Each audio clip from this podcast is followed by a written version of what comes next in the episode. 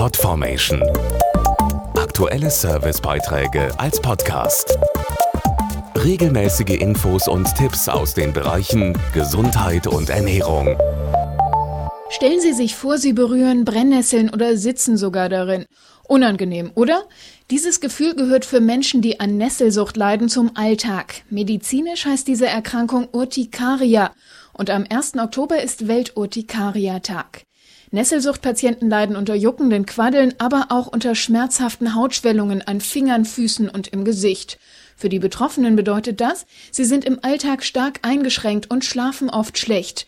Viele gehen auch kaum noch unter Leute. Wer unter Beschwerden wie Quaddeln oder Juckreiz leidet, sollte deshalb möglichst schnell zum Hautarzt gehen. Der kann dann eine Diagnose stellen und die Symptome behandeln.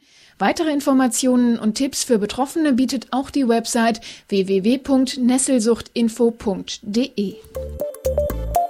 Podformation.de Aktuelle Servicebeiträge als Podcast.